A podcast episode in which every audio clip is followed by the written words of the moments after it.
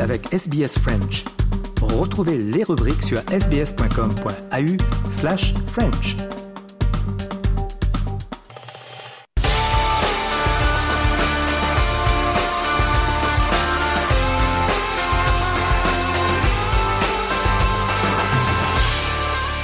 Le journal des sports de ce jeudi 15 février 2024, on commence avec euh, du football.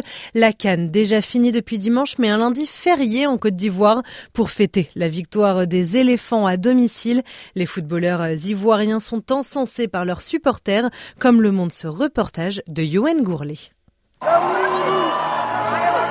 Après 4 heures de défilé dans les rues d'Abidjan, ils sont arrivés au Félicia. Une fois dans l'enceinte pleine à craquer, les joueurs sont montés sur une plateforme tirée par un camion avant de faire un lent tour d'honneur avec la coupe. Les supporters étaient dans les tribunes depuis la mi-journée et beaucoup étaient émus en voyant leurs idoles d'un peu plus près. Muriel Ago était venue pour voir son chouchou. Adengra, il a tout donné, il a vraiment joué. Il faut dire que vu que les premiers jours des matchs, il n'a pas participé. Après, quand il est rentré dans le jeu, on a vu que c'était vraiment des jeux différents. Les speakers du stade ont ensuite présenté les joueurs un à un sur la pelouse. Certains n'hésitant pas à faire le show à l'image du Diakité qui s'est mis à danser avec les artistes invités pour l'événement. D'autres ont aussi été très acclamés comme Simon Adingras, Sébastien Allaire et le sélectionneur Emers Faye qui a repris l'équipe à mi-parcours après le départ du français Jean-Louis Gasset.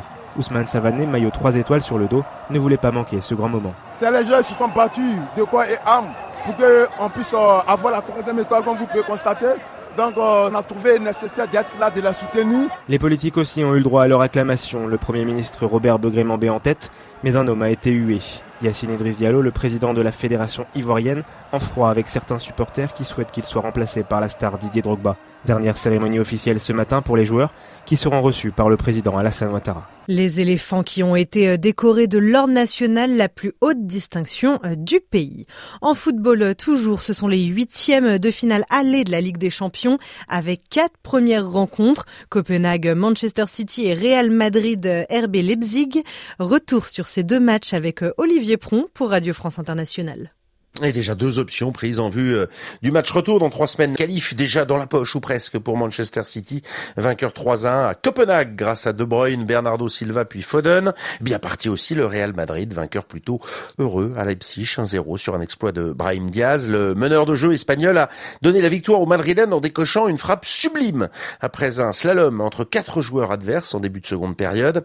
De quoi nourrir des regrets du côté euh, allemand, du côté de Leipzig à l'image de son attaquant belge Loïs Openda au micro de Canal+. C'est jamais cool de perdre. C'est vrai qu'on a eu pas mal d'occasions où on pouvait les finir. Euh, on a marqué hors jeu, on a eu euh, des face à face. Malheureusement, on n'a pas n'a pas su prendre cette opportunité de, marquer ce but-là. Mais bon, euh, voilà, c'est 1-0. Il nous reste un, match à aller chercher là-bas au Bernabeu et on, va se donner à fond. Tout est possible et on, va donner notre meilleur pour essayer de prendre la victoire là-bas. Deux autres matchs hier soir. Le premier, c'était euh, PSG Real Sociedad et les Parisiens qui se sont imposés euh, deux buts à zéro au Parc des Princes. Les Basques attendent désormais les hommes de Luis Enrique le 5 mars pour le match retour. Et puis dans l'autre rencontre de ce mercredi soir, défaite surprise du Bayern Munich. Un but à zéro sur la pelouse de la Lazio de Rome. Et absente de cette Ligue des Champions, la Juventus Turin a perdu gros en championnat italien. Baba Cardiara. Le club du Piémont s'est incliné 1-0 à domicile face à l'Udinese, seulement 15e euh, du classement de Serie A. Après 24 journées, la Juve conserve sa deuxième place, mais est à 7 points du leader l'Inter Milan qui compte en plus un match à disputer. Notez aussi, pour conclure ce chapitre foot, qu'hier Chelsea a renversé Crystal Palace 3-1 sur sa pelouse. Les Blues sont dixièmes du championnat anglais.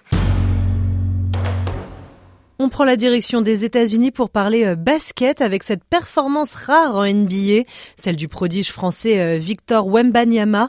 Qu'a-t-il fait? Eh bien, réponse avec Baba Cardiara pour RFI. NBA a signé un, triple-double inédit pour un Français. Traduction, hein, pour les non-initiés, triple-double, c'est 10 unités euh, dans trois catégories statistiques différentes. Ça arrive souvent, mais beaucoup moins en intégrant les contres, car ça signifie qu'un joueur a brillé à la fois en attaque et en défense. En l'occurrence, c'est ce qu'a fait Victor Wembanyama lors de la victoire 122-99 des Spurs en terre canadienne. Il a compilé 27 points, 14 rebonds et 10 contres. Seuls trois autres joueurs ont proposé une telle partition dans l'histoire de la NBA Le dernier étant, il y a 34 ans, une autre, une légende, parce que Wembanyama n'en est pas encore une, des San Antonio Spurs, David Robinson, trop jeune pour le connaître. Wemby avoue qu'il n'a pas beaucoup de références sur son aîné. Um, Pas vraiment en grandissant. Bien sûr, c'était avant que je sois né, mais depuis que je suis aux Spurs, j'ai appris à le connaître. J'ai regardé des vidéos de lui. C'est beau d'être en sa compagnie, vous savez, d'avoir mon nom à côté du sien. Et je me dis que ça a encore plus de valeur, sachant que c'est un membre de la famille des Spurs de San Antonio. Un mot de tennis à présent avec euh, le tournoi de Rotterdam qui se joue actuellement et le chouchou australien Alex de Minor s'est qualifié pour les huitièmes de finale après sa victoire en 2-7 contre l'américain Sébastien Corda 6-4, 6-3. Il affrontera euh, l'allemand euh, David Goffin ce jeudi. C'est moins évident du côté des Français, du côté tricolore, comme nous l'explique Babacar Diarra. L'élimination d'Hugo Humbert, sorti en 3-7 par le Finlandais Emile Roussu-Vuori, le numéro 1 français, tombe de haut après sa victoire à Marseille le week-end dernier. La bonne nouvelle est venue de la qualification de Gaël Monfils, passé en 2-7, 7-6, 7-6 face au Canadien Denis Chapovalov. En 16e, le vétéran de 37 ans affrontera le vainqueur du duel entre l'Italien Yannick Sinner, tout juste titré à l'Open d'Australie, et le local de l'étape, le Néerlandais Botic van de Hirnschulpe. Et les inquiétudes grandissent concernant le cas Rafael Nadal.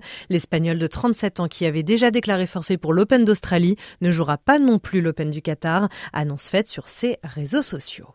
Enfin, on termine avec un mot des Jeux Olympiques de Paris à moins de six mois de la cérémonie d'ouverture et les bouquinistes ont obtenu gain de cause. Emmanuel Macron a finalement renoncé au déplacement de ses petits commerces des quais de Seine.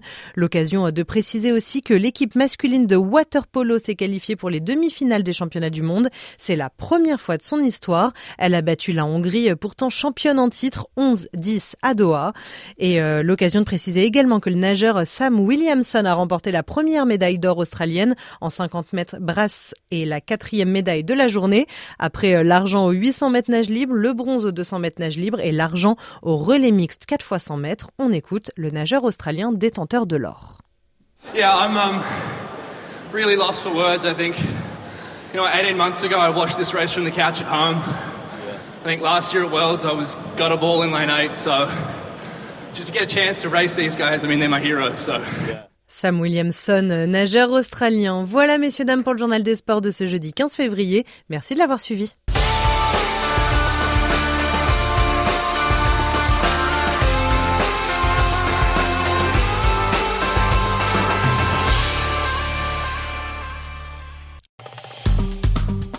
Aimez, partagez, commentez. Suivez-nous sur facebook.com slash sbsfrench.